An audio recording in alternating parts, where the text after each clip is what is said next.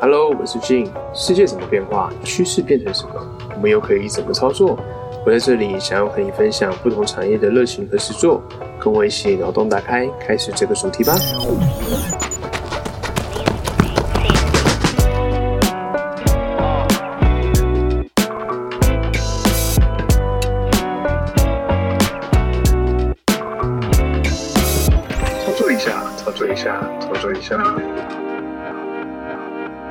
天呢，我们的主题呢是达人操作。那特别邀请我当兵的一位林兵，那就跟我们上次一样，那位林兵的话，我们也算是同梯的。然后就是分享关于他保险的一些相关经历，这样子哦。那他本身呢，在从事保险这个相关业务也是有蛮多年的时间。那也刚好借有这个机会呢，他因为上次他听到我们上次羽球那集 podcast 下面，然后刚好就诶，那也来录一下，没问题，当然来录一下。所以我们特别邀请我们的这个 Alex 来帮我们介绍一下他保险的一些相关经验哦。我们欢迎 Alex。嗨，各位听众，大家好，我是 Alex。好，想问一下 Alex 哦，因为之前呢，在接触 Alex 的时候啊，你之前不是做保险这个产业，那怎么会想要投入保险这个产业呢？嗯，在做保险之前的话，我是做 IT 的，就是人家讲的 MICE，就是比较偏硬体工程师。嗯，对，因为我本身不是本科系的啦，所以其实我学的东西虽然说有到定位，但是要再延伸或者是更精进的话，其实是比较吃力的。对，然后那时候因缘机会下，就是我高中同学的姐姐，就是有介绍我说，哎，那你可能忙碌的的时候，虽然说很忙，但是像我们都知道，资讯业的话，如果没有出现什么设备的问题啊，那其实平常都蛮闲的。嗯，对，然后说，哎，那你不如就是在闲暇的时间去考个证照。那如果亲朋好友需要规划保险的话，就可以替自己增加一点业外的收入。嗯，对，然后我就觉得说，哎，好像听一听还不错，因为确实闲的时候很多。嗯真是闲到会坐在椅子上就睡着的那一种。对啊，一睡可能就是哎、半小时过去了，这样听起来感觉还蛮不错的啊。是蛮不错的。但是人家讲了嘛，不要在该奋斗的时候就选择安逸。嗯，对，所以我就觉得这样想一想好像不太对，就是嗯不应该年纪轻轻，那时候也还没有三十，就边上班边睡觉，好像真的是说不过去啊。嗯，然后我就去考试了。嗯哎、因为我本身是学国贸的，所以对于这种财经的部分，其实还算是有一点点重复到。嗯所以我在学的话，考证照其实还算是驾轻就熟，是那也一考就就考上。哦，，对，然后我就开始兼职我两个身份，第一个就是 MICE 嘛，然后第二就是我们的保险业务。嗯对，然后就是哎、也间接的，就是忽然就是成交了第一笔的保单，嗯，就觉得哎、其实保险业这个东西没有想象中的困难。哦，，对，所以后来那时候就觉得，好，那我就是专心好好投入在保险业上，然后就哦全职下去做了。其实说但有一点自己觉得说有在其中找到热忱这样子，有有有，哦。因为我觉得，嗯，不要说拿把兴趣当成是工作来做，嗯。而是你要去怎么样看待你这一份事业带给你的成就感。嗯。那当然，很多人是从小嘛，就是父母会给他一些观念，就是哎，你学什么，长大以后就做什么。嗯但是常常就是我们的梦想，或者是我们嗯年轻时的一些热情，就是在父母不要说是父母扼杀啦，但是可能是在父母的规划下，而渐渐的让将它放在心中，没有去嗯做。那其实到我们年长的时候，会觉得有点可惜。嗯那我做资讯的话，确实是没有相对的成就感。哦，对，因为我可能个性比较喜欢就是跟人群接触，嗯所以说我觉得做保险的话，诶，我付出我的努力，让我的客户感受到，不管是不是我的客户，他们都可以感受到我对他的用心。嗯。那这其实，在后续回馈在我身上身上的话，这成就感是蛮高的。嗯嗯嗯，了解。所以你最后做保险其实是有个热忱的，想要就是服务客户，然后就是让他们受到更好保障，而不是说，诶，我觉得做保险可以赚更多，就不是以钱为主要的考量。嗯当然这是附加价值啦，因为像我自己的话，我就还蛮喜欢工程师或者这样的职务，因为我可以就是呃去考一些证照啊，或者说增强我自己的呃相关的这个呃技术性的这个层面，然后并且呢，就是可以透过这样的时间，它时间可能会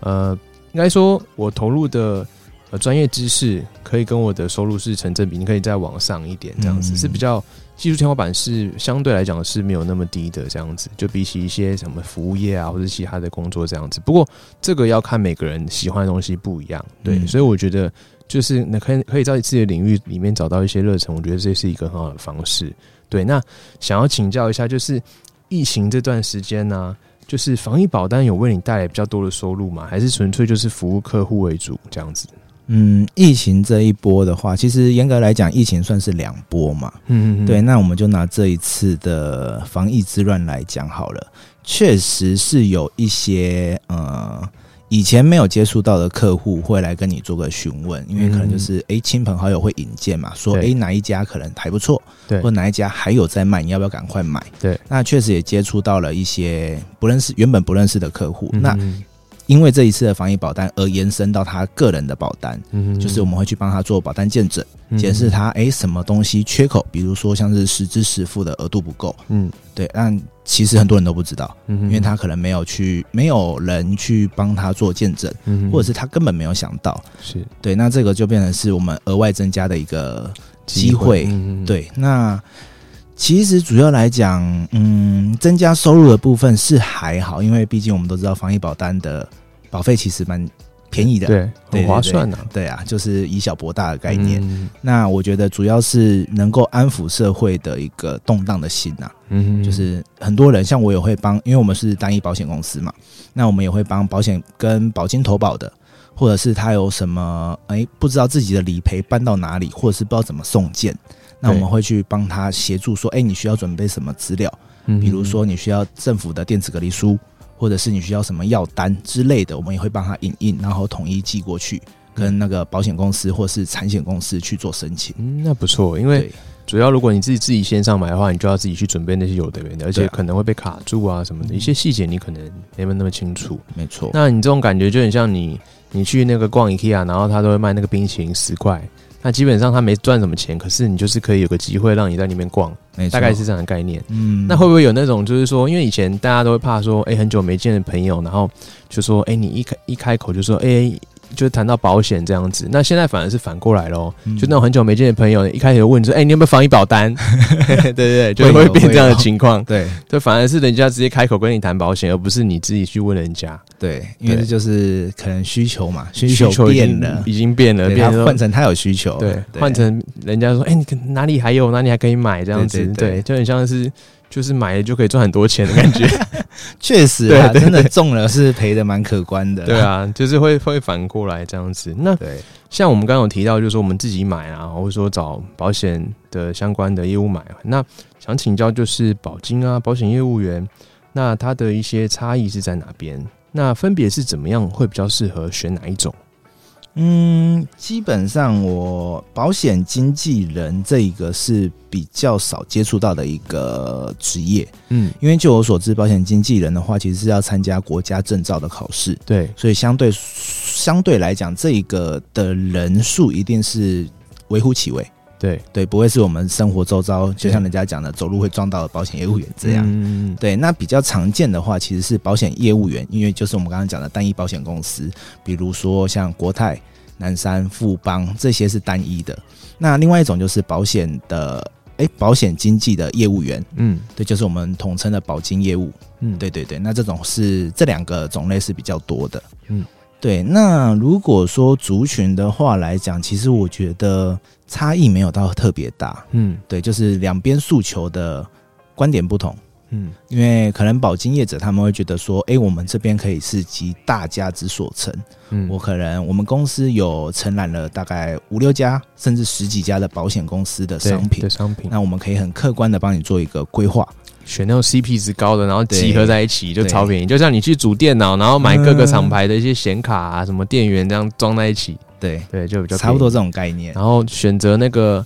啊、保险业务员就是套装电脑，但是它的后续的售服啊、保固啊会比较好，这样子，。会有一定的标准在嗯，差不多这种概念。嗯但是这其实当中会隐含着一个，他们可能不会很明白的去跟客户说的点是说，因为像很多商品我们都知道是有分终身跟定期，嗯，那终身的话就是其实保费比较贵，嗯那你可能缴完一定年期，可能十年期、二十年期，我们就不用再缴费了嘛。嗯但是定期险的东西是 always 要一直缴缴缴缴缴，嗯缴到你可能最后七十五岁。嗯对，那当然每一年或者是每五年，它的保费会调涨，但是这其实在我接触很多客户下来的话，很多人都不会主动的提。嗯，那我觉得这其实就有点没有公开透明的啦。嗯对，那你如果说拿着这一趴来讲说，诶，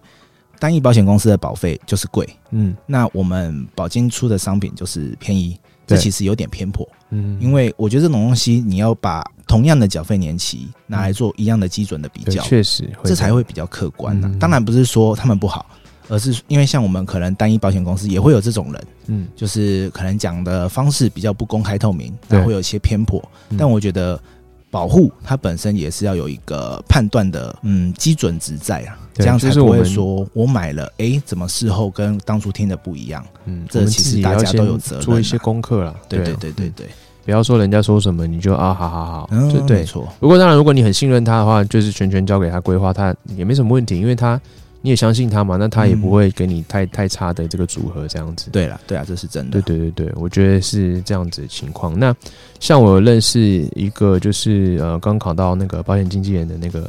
朋友，那他确实哦，那好难考哦，我看他什么那个限动啊，就是那一两年，然后都在读书，然后这样子，然后才终于考到。律师很像的感觉，对对对对对对，好难哦。然后考考到说哇，感谢好多人，这真的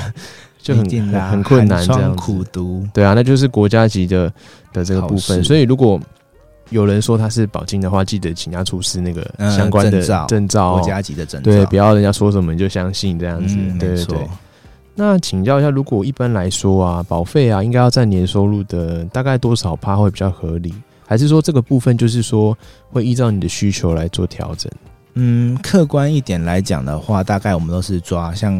年薪的话就是十分之一嘛，那换算也是月薪的十分之一。对，就假设你月收是三万，那我们可能就拨个三千来帮自己规划一些基本的保险，这样子。嗯对，那当然说，如果说我的家庭或者是家族有一些特定的病史，嗯那你可能可以优先的去把这一块给补足。嗯对，，那就是看个人的需求了。嗯，对啊。如果说有些特殊的这个病史的话，那选起来 CP 值就很高，因为你你的几率很高。可是会不会因为这样子审核比较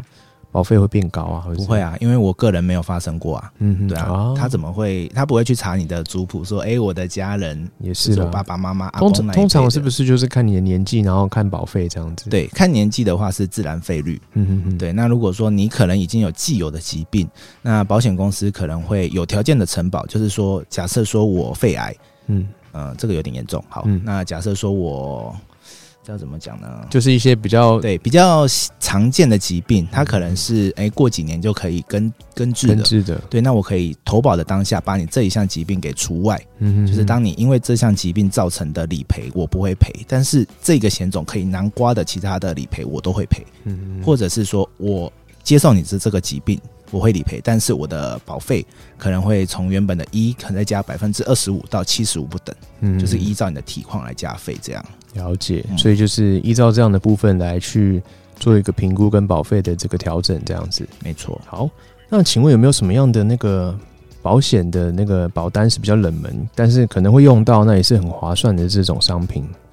嗯，因为其实就我们医疗险这样，医疗险或者是意外险看下来，其实基本上都很重要。嗯那我可能会特别讲一个险种，算是偏骨折险。哦，，对，因为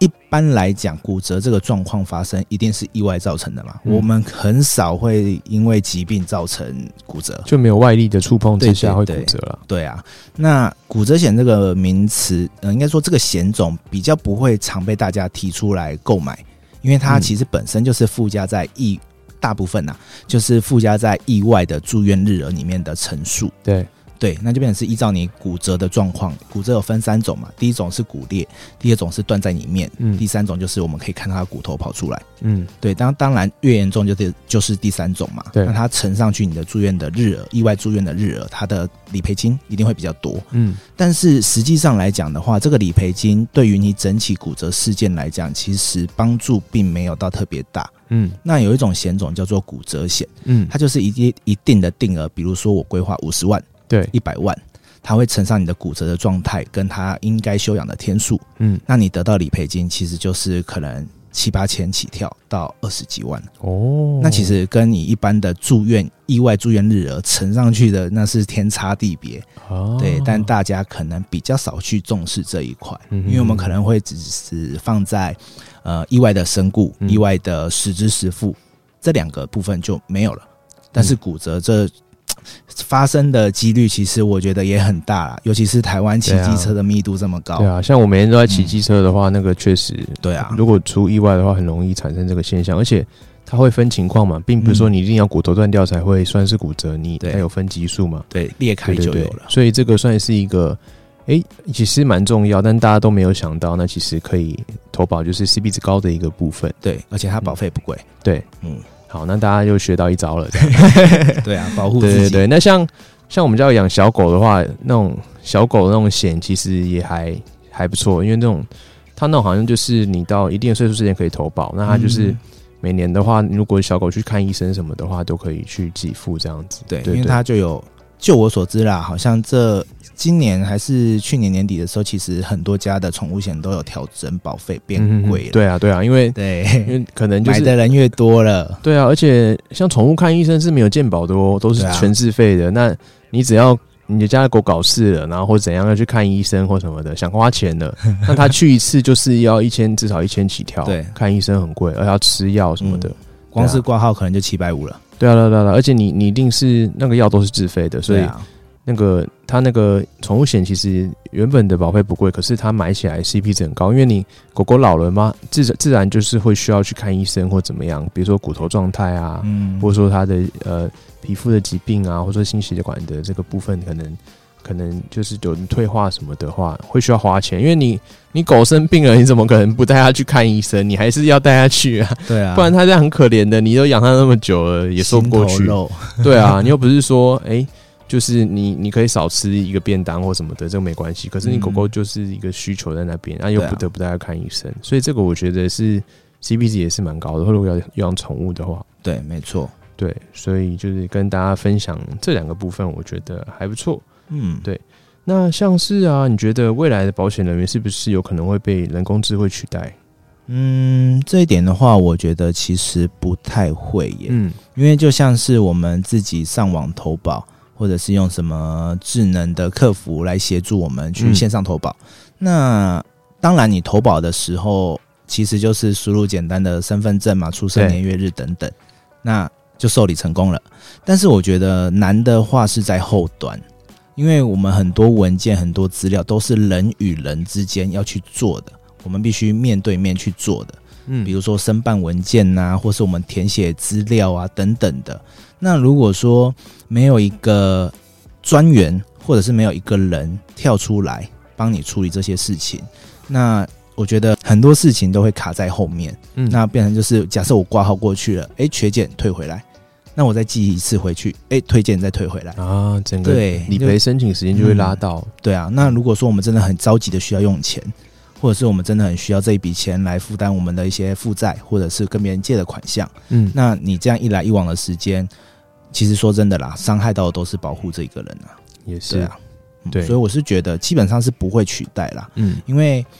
你我们客户当然希望说找 CP 值高的嘛，或者是能够省保费但买一样的东西，但是嗯我们就要想一个前一个前提，钱都是花在羊羊毛身上嘛。嗯，对啊，就是你的毛都是在羊身上啊，那你省前面就麻烦自己嘛。对，对啊，不会有人免费挑出来义务帮你这些做这些事情啊。嗯对啊，因为保险公司毕竟他们也是盈利单位。对，我前面让你省了，那你后面就由保护自己来对处理了。嗯，对，讲白一点是这样。那甚至会不会有一些条款是写的比较细，会需要比较严格的条件？那可能大家在保的时候，你没仔细看那些条文，然后就是，哎、就觉得保，哎、好像这个比较便宜哦，然后给付的金额也不错，那这样子可能就会被一些文字游戏，然后变得很难去申请过啊，或怎么样？嗯，这个或多或少都会啦，因为其实，嗯，每个行业可能都有一些美美嘎嘎。嗯，对，那就是在于我们面对着眼前这个业务员，他有没有责任，他有没有嗯好好的跟你告知所有的利害关系，帮你做分析。对，那当然不是说只有保险业会这样子。像我们可能在外面的各行各业也都会有这种状况，有些人就是避重就轻嘛。对那我们可能耳根子轻，听了就觉得诶听起来不错，但是他没有告诉你他的缺点，或者是他需要注意的地方。嗯那么往往就是被眼前的美好画面嗯给吸引住，而忽略了后面的隐忧。嗯那我觉得在购买任何东西，不管是保险或者是我们吃吃喝喝的东西，都是对我们不要被话术，我们自己要做一个聪明的消费者。嗯对，就是我们最起码要帮自己的权益给捍卫住、把关住，那我们之后就不会被人家给左右了。对对，确实会是这样的情况，因为其实就是保险其实也很竞争啊，所以大家商品一定都会有一些稍微自己的优势跟劣势，但是基本上不会差太多或差到哪边去。就是说，诶、找一个信任的人，就是你真的出事情的时候，他可以帮你来处理这些文件啊，或者说一些相关的部分，你就缺什么件啊，然后他会帮你跑这个流程，让你可以在出事情的时候，然后我们会就是。诶协助他去处理后面这个部分，让他整个进度申请这个金额的进度加快，这样子，对啊，嗯因为就像保险常讲嘛，我们永远不知道意外跟明天哪个先到嘛，对不对？对对，就让大家有一种忧患的意思，这样子对对对。当然是保险上用用不到最好嘛，因为、嗯对，但是不代表说你现在用不到，就是你以后不不需要，因为对啊对啊，因为又又回到刚才那那一句，哎、明天跟意外哪个先到先？到，哎，对对没办法对没办法预测嘛，因为嗯意外就是意外嘛，这样子。好，那像你你在经营保险的时候，你有没有一些辛苦的地方，就是可以分享给大家？就是这一行不是大家想象的，就是好像哎、就帮客户处理一下东西，然后我们就就可以赚钱的这样子。嗯，基本上我会觉得，因为像有一些特定的保险公司，他们是有底薪的，对对，但是我本身的保险公司是没有底薪，嗯，所以说我会觉得，嗯，如果说是辛苦的地方吧，可能就是没有底薪这一块，跟你的客户的开发或者是延伸嗯这部分会比较困难一点。嗯，对，那当然，其实这在各行各业，只要是你是业务啦，其实我觉得都是会遇到的问题啦。是因为如果说零底薪，那相对的也不会有太多钱，嗯就是让你可能呃饿不死，嗯对，就是可以生活啦，嗯对。但是因为你们我们做业务就是为了要创造绩效嘛，嗯那你没有创造绩效，你就是领个最低的，那其实对我们这个行业来讲也不是好事。对对，那辛苦的点可能就是第一个就是没有底薪，嗯就是薪水的部分可能是比较于一般的朝九晚五或者是一般的上班族来讲会低蛮多的。嗯然后再来是你要忍受，就是嗯，这点不知道方不方便讲啊，就是可能每个人的嗯。想法不同，是。对，因为可能以前比较旧世代的观念会认为保险就是像老鼠会，嗯就是大家一起来吸金，然后可能真的要赔的时候赔不到东西，嗯但是我们必须客观的来讲，任何一个保险商品，它收的保费，那相对应的，它就是会负担什么样的的理赔状况嘛。嗯。那如果我们一开始都没有去厘清说我们购买的是是什么保险，嗯。那真的事情发生的时候，如果假设说我买的是癌症险，但是我意外骨折了，或者是我意外住院了，嗯那当然不会赔啊。当当然不会赔嘛。嗯。那这时候如果我们再来怪罪于说啊，这个保险的业务乱卖，嗯。或者是这个保险是骗人的，我觉得这就是有点偏颇了。嗯。因为我们在不熟知这一个险种状况下而购买，那赔的东西当然就不会是如你预期的啊、嗯。所以说，其实如果说整个环境，因为我们接触保险业，一定或多或少都会有耳闻说，诶，保险是骗人的，嗯或者是保险这东西没有买的必要，它大家就是拿来吸钱用的。嗯对，那我会觉得，我们呐、身为一个保险业务的从业人员，那当然是能够尽力的改善这一个可能不要说是不好的印象，嗯但我们要尽量的让整个台湾的保险业的氛围让它更清澈。嗯我觉得这是每个保险从业人员的使命。是。对，因为从小到大，我们或多或少都有听过保险不好的事情。不过我觉得现在的观念应该陆陆续续开始有转变的啦，嗯，跟以前比起来，应该还是有差啦。嗯，对对没有像以前可能一开始的时候保险刚刚过来的时候那样子的情况。不过嗯以前的那个佣金确实是比较高啦。哦，对啊，对，因为投保人没那么多，它风险就比较没有那么高。嗯，没错，，就是各有优缺点。不过以前当然更难推啊，对啊，对啊，会是这样的情况。嗯，对对对，那有没有一些像刚开始讲到，我们需要一些陌生开发或什么的？那有没有一些如何经营？就是比如说我刚开始可能要经营保险，那也不是说有特别有人脉，那这样怎么经营客户？那陌生开发有没有什么技巧？这样子？嗯，陌生开发的部分呢，因为我，嗯，我个人是比较少在做陌生开发啦。嗯。我比较偏向就是从我的认识的朋友，嗯。或者是我新认识的朋友去延伸。嗯对，就像我可能会参加一些社团，比如说打球的、健身的、爬山的。对。对，那我们当然我们首要条件是我要对这个活动有一定的热忱跟兴趣。是。就像我我我之前其实比较胖啊，嗯，所以我会啦，对啊，壮的、哦那时候快九十呢，还好啦，但我不高啊。对，没关系，那个听众会看到你的帅照，所以不用担心。对，对，我们会有文字版。好险瘦下来 了。对，就那像像那我那时候其实就是蛮热衷于减肥这件事情，嗯但是我当然是不忌口啦，我就是希望靠比如说对，重量训练，多多吃多动啦。对对对啊对对，因为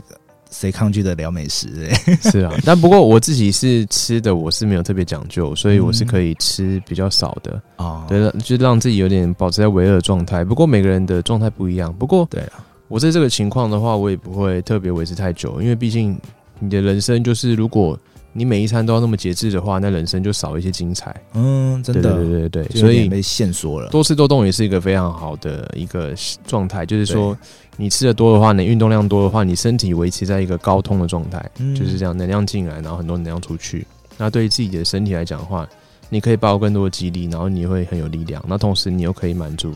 你的就是口腹之欲，对嗯对，对。但不过，如果你想要这样的状态，体脂肪很低的话，那是比较难。不过你至少可以维持在像二十趴左右，然后你又有一个身形，然后力量又够，所以这是一个还不错的状态。因为我们毕竟不是每个人的需求都是要上健美台去跟人家做一个比赛嘛，对不对？对，没错，就是练一个身体健康，那也是一个很棒的方式，就让嗯身体维持在这个运动状态，也是很好。对，对，我觉得是这样子。但是会不会让人家觉得说，我好像参加社团是有目的性的？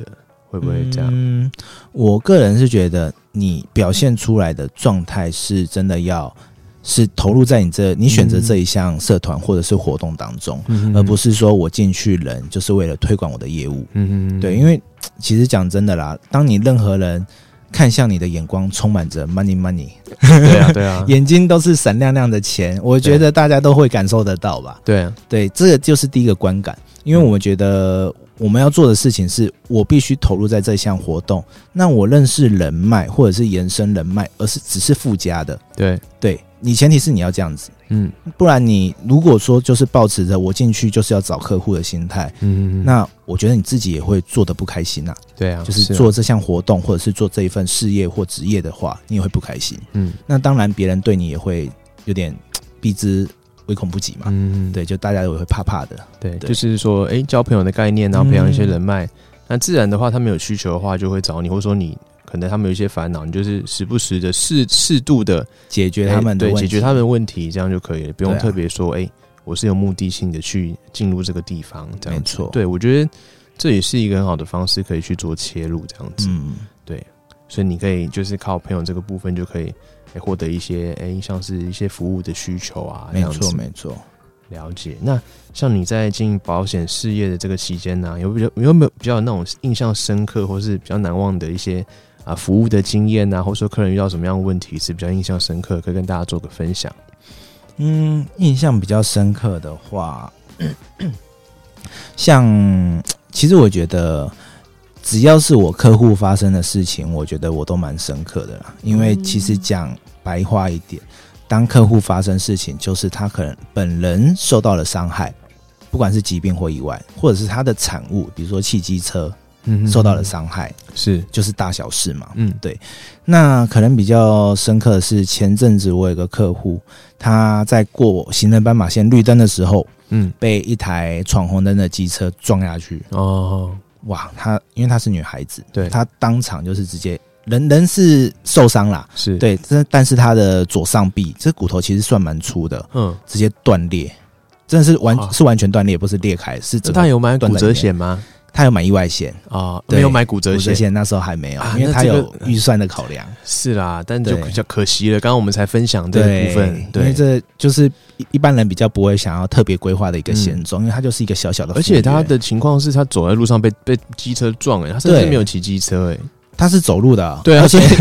所以这种东西就是其实就是也用得到，对。对啊，而且它是在绿行人绿灯过后的三四秒才往前走，因为他在收把东西放进去包包里才往前走。嗯，但是撞他的那一个是因为在过马路的当下被前面的货车挡住，然然后他觉得说哎前面已经红灯了，就等于是他这边是红灯，他赶快过，所以他就是拉出来之后直接可能油门拜底吧，就直接抓就过去。嗯。没想到我的客户走出去，可是摩托车可以撞得那么严重哦，因为它速度很快。哦，对，因为我们哦，其实台北市的监视器真的很清楚。嗯，我们两个，因为他受伤嘛，我们之后有回去补补做笔录，真的是那个警察也是蛮蛮特别的，对，他就是慢慢的拉他被撞击的瞬间，嗯。然后在空中翻转，然后再拉回来给我看。哇，他是被撞飞的啊，他是被撞飞的，因为他速度真的蛮快的。嗯，对，就是他那个警察一直回放给我们看，我就哇，整个历历在目啊！我的我的客户也就说：“天哪，不要再放了，好痛哦！”，对啊，真的是台北市真的是蛮清晰的啦。对，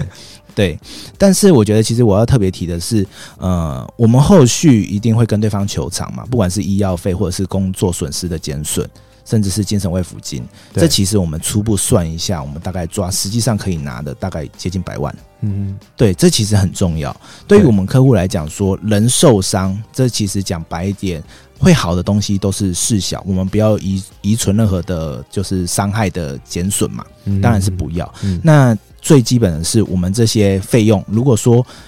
因为意外发生而造成的这个没有办法工作，那我们势必是要跟对方求偿嘛。对，对，那这个钱其实换个角度想，我撞他的这个人，我有没有所谓的第三人责任险？嗯，这其实也很重要，对，因为其实我们都知道，第三人责任险就是买买来赔给对方的。嗯，当你没有的话，这一百万谁来赔？对，当然就是驾驶人本人嘛。嗯，对，所以说因为也好险，他撞他的对方其实是有第三人责任险的话的，哦所以说其实我们后续在理赔跟对方求偿的状态其实是比较好谈的啦。嗯，因为其实真的要我们年轻人，因为撞他的其实也才二十二岁，哇，对，而且是两个妹妹，嗯，对，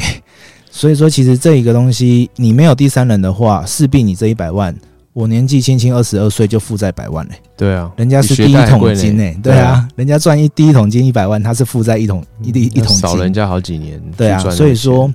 机车千万不要只有保强制险，嗯，第三人也要，不管是你撞到的是人或者是名车，嗯都是需要第三人责任险，嗯这很重要，因为我们必须让。其实讲真的啦，保险这个东西，就是不管是受伤的人，或者是要赔偿的人，你都要把这个风险给转嫁给保险公司。对，我们用少少的钱去换后面的保障，这才是保险的意义。是，你没有去做这件事情，其实说真说真的，任何的风险都是要当事人自己去承担。嗯嗯，对啊，不管是医疗意外或者是产物保险都是。嗯，所以我觉得这是我印象比较深刻的，因为真的是算一下，真的是百万，对真的蛮大笔的。对，不管是对方还是你的保护啊，这些都是很重要的一点。对，没错就这你看人家走路都被撞，对啊，对啊，天降横祸。对啊，确实是这样子。对，好，那今天就非常谢谢我们 Alex 帮我们做这么多诶、各种情境的分享啊，不管是保单买什么 CP 值比较好，还是说啊、呃哪些情境会用怎么样的处理方式会比较好，那都非常谢谢我们 Alex。那我们这集 p o c k e t 下方呢也会留下我们 Alex 的联络方式、那甚至我们会有一些呃逐字稿的部分在我们部落格的部分。那如果说有想要去看一些相关的知识的话，我们都会整理在部落格里面。那我们也非常谢谢 Alex 来跟我们做这个分享哦。那如果大家有想要听什么样的呃访问的主题啊，或者说哪个各行各业哪个领域的，那或者说你想有这种喜欢看的书的话，都可以在我们 p o d c a s t 的下方给我们做一个留言。那我们这边都会尽力满足大家的需求。好的，那我们这集的 p o d c a s t 就录到这边，谢谢大家。谢谢。